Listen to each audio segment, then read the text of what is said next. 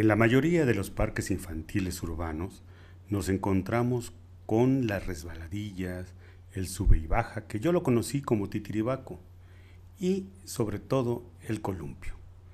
Su historia es sorprendente, desde la cercanía con los dioses hasta una entretenida diversión para todas las edades.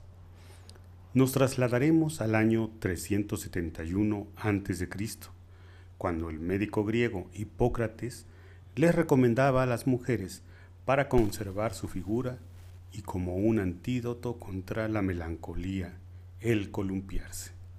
Su invención se atribuye a Baco. En esa época le encontraron un significado religioso. Unos veían el impulso hacia arriba en busca de lo divino, otros como la representación de la fecundidad.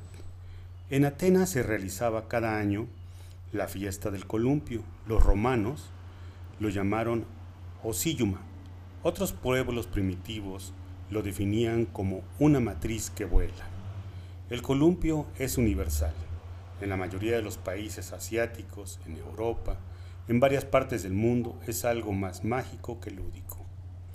Cervantes, el autor del histórico Quijote, menciona que en las fiestas de la vendimia de Andalucía, las mujeres se sentaban en el mecedor y mientras eran balanceadas realizaban cantos y tocaban el pandero. Lo llamaban megelendro. En Rusia las mujeres se balanceaban cerca de las cosechas. Se creía que esto ayudaría a su crecimiento. En la India se tenía la idea que tan alto se subiera la doncella en el columpio, sería lo alto que crecería el arroz. Otras culturas europeas pensaban igual con la siembra del trigo. Es extraño y casi homogéneo que las culturas antiguas y medias tenían la idea que el columpiarse ayudaría al crecimiento y buen desarrollo de las siembras.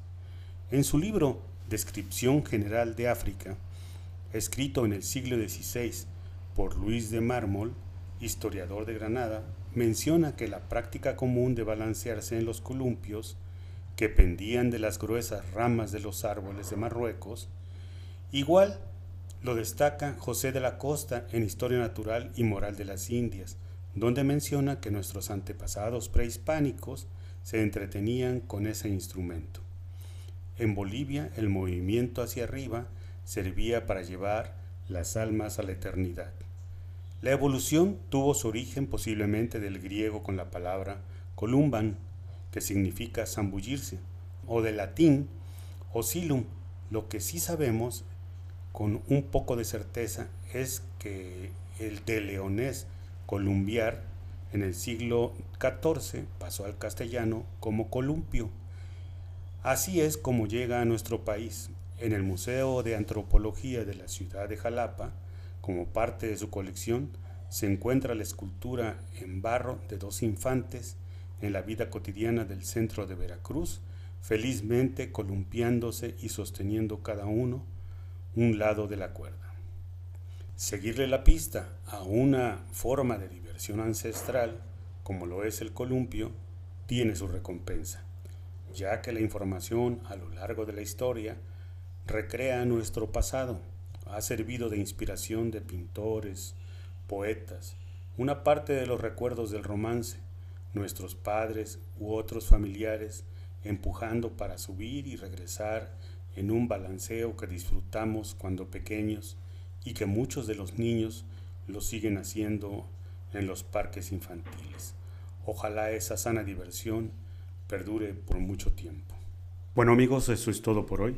Espero nos sigan escuchando en las cápsulas culturales de Manantial Entre Arenas. Texto y voz, Alberto Calderón.